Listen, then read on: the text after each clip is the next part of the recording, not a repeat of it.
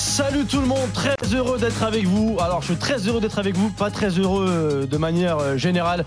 La meilleure compétition du monde continue sa route. Bienvenue dans cette Coupe d'Afrique des Nations. Gros programme aujourd'hui. On va débriefer le match nul de l'Algérie hier contre l'Angola. Un but partout. Qu'est-ce qui ne va pas avec l'Algérie? La Tunisie, il y a à peine 2-3 minutes, vient de s'incliner 1-0 contre la Namibie. Ça va? Bah écoute, euh, c'est ce que je disais, moi je suis pas au top du top. Pas au top, hein. Après, voilà, quoi, je connais ma Tunisie. Quoi. On en parlera tout à l'heure avec Thomas Desson qui a commenté ce match dans la radio digitale. Et puis on terminera cette émission avec le Maroc, grand favori de la compète qui entre en lice demain. Le Maroc est-il capable de faire le jeu et de faire mieux que ce que nous avons vu pendant la Coupe du Monde? C'est la thématique du jour. Je le rappelle, cette Coupe d'Afrique des Nations, RMC met en place un dispositif ex- exceptionnel. Radio 100% digital, RMC 100% Cannes. C'est très simple, tu vas sur rmc.fr, RMC Sport l'application, tu cliques sur la radio digitale et tu peux écouter les 52 matchs commentés en exclusivité. Et puis si tu es sur YouTube et que tu nous regardes, tu nous vois, on est des beaux gosses dans ce plateau, et ben c'est la chaîne RMC Sport et on passe toute cette émission avec toi tous les jours de match 20h 21h. Alors pour m'accompagner ce soir, celui qu'on appelle la machine, celui qui regarde plus de matchs qu'il ne regarde ce qui se passe dans sa vie en général, ce qui se passe dehors, c'est Elton Mokolo. J'ai cru que tu allais annoncer Ricardo. Bonsoir. J'aurais à- pu, ça va Elton. Bonsoir à tous, j'espère que vous Salut, allez bien. On vient de vivre quelque chose d'incroyable. Alors, désolé pour toi, Oussem, mais, exprès, en fait, mais- mais- non, non, mais on a vécu euh, quelque chose d'historique avec J'a- la j'a- Namibie. non mais j'avoue que Burkina Faso, euh, Mauritanie, c'était un match de ouf. C'est Bah ça oui, dont oui. Tu, tu faisais allusion à ça? Exactement, but à la 93e minute, ouais, on n'a jamais vu ça. Face à toi, Ricardo, Fati, celui qui n'a pas fait de Coupe d'Afrique à cause d'Alain Giresse. Et à cause de ça, je n'aime plus Alain Giresse. Salut Ricky. Salut Oussem, salut à tous. Très- Très beau match de la Tunisie qu'on vient de terminer. Su- superbe interview d'Eric Roy l'autre jour aussi euh, à Brest. Thomas Desson, que vous venez d'entendre, que je n'ai pas présenté, mais on l'embrasse quand même. Ça va Thomas? Oui, t'as as, l'intention de boycotter le résultat là, de- du match de 18h En On début en parler, non? En début d'émission, je Ouais, comptais veux- ne pas le faire du Ouais, tout, mais après, ouais, voilà, comme tu veux. tu as bossé sur le match. On va vas-y. s'occuper On va être obligé, on va être obligé. C'est tout chaud du coup. Les gars, hier, il y a eu une contre-performance euh, incroyable. C'est celle de l'Algérie qui menait face à l'Angola et finalement un but partout. Euh, la question, elle est toute simple. Qu'est-ce qui va pas avec l'Algérie? C'est quoi le problème, Qu'est-ce qui se passe avec l'Algérie? Bah, ils n'ont pas gagné.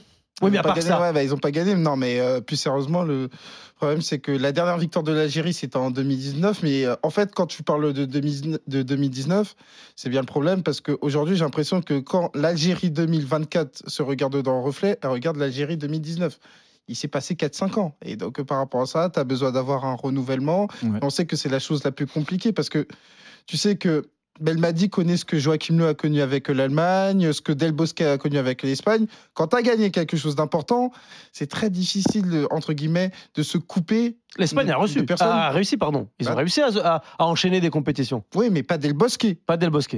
Tu vois, Deschamps. Tu penses qu'il fallait un renouvellement de sélectionneur? Oui, mais le renouvellement, mais ça se fait en deux étapes. C'est-à-dire, c'est bien de vouloir se couper de l'ancienne génération. Il faut aussi que la nouvelle génération prenne le lead.